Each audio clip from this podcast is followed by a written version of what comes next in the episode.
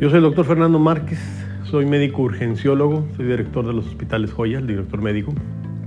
Yo estoy aquí para platicarles de mi historia con la cirugía bariátrica. Por motivos de mi trabajo de urgenciólogo, cuando llegó el COVID, la ola COVID, eh, dentro de los médicos de más alto riesgo que había, estaban los urgenciólogos, estaban los intensivistas, los internistas, anestesiólogos, todo el personal que estaría en contacto con, con personas infectadas.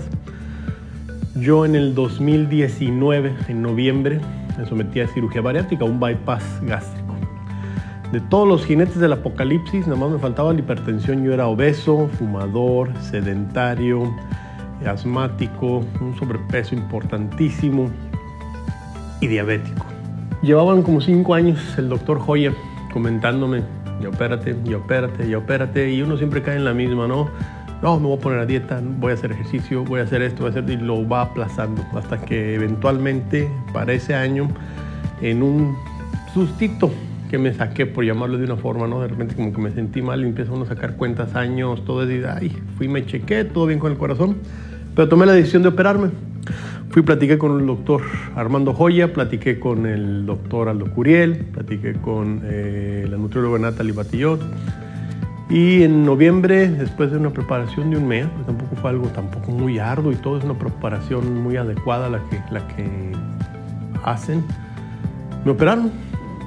Debo decirles que no tuve absolutamente nada de dolor, de molestia. Y todo tal cual me comentaron que iba a ir pasando, así fue pasando, me sentí bien. E inmediatamente mis niveles de azúcar empezaron a, a nivelarse, a normalizarse por no hacer la historia larga, eh, para cuando llegó el COVID y empezamos a tener contacto con pacientes, que, bueno, obviamente ni siquiera se sabía en ese entonces que iba a haber COVID, ¿no? Cuando, cuando me operé, pero yo ya llevaba seis meses de control de mi azúcar, había bajado aproximadamente 22 kilos y obviamente había dejado de fumar para la cirugía.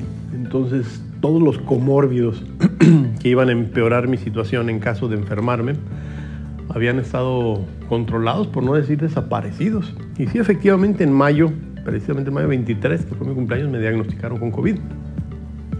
Y obviamente en la primera ola te dicen COVID y lo que no viene después son las palabras no pronunciadas, ¿no? Es, oye, ¿sabes que tienes COVID? Y las palabras no pronunciadas en, te puedes morir. Eso todo el mundo lo escuchábamos, aunque no nos lo dijeran, ¿no?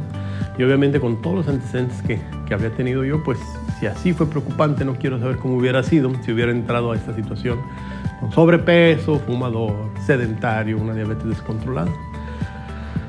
Pues tuve un COVID, un caso muy, muy leve, tuve suerte, he padecido COVID dos veces más después a eso, en, todas las olas, pues, todo el personal de salud estamos expuestos a eso, pero sí ha sido un comentario general con mis compañeros médicos, de los que nos preocupaba que te fuera a dar era a ti.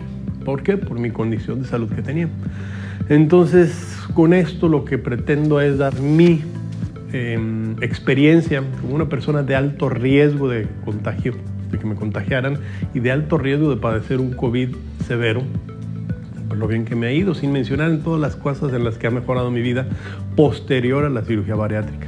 Obviamente el sobrepeso es una cuestión para, para muchas personas, no, es que tengo que bajar de peso, pero la cuestión de salud, la cantidad de cosas que mejoran en la vida, el dolor de espalda, dolores de piernas al levantarte, la calidad del sueño, del, dormir, es un cambio radical. Sí cambia uno sus hábitos alimenticios, tiene que trabajar uno también de la mano, ir de un buen nutriólogo y psicólogo posterior a, porque hay que cambiar los hábitos, no puede uno regresar a comer como antes, pero, pero vale la pena, vale la pena el cambio por cuestión mental, por salud y hoy en día por la cuestión COVID, por protección de uno mismo para evitar tener un caso grave de COVID.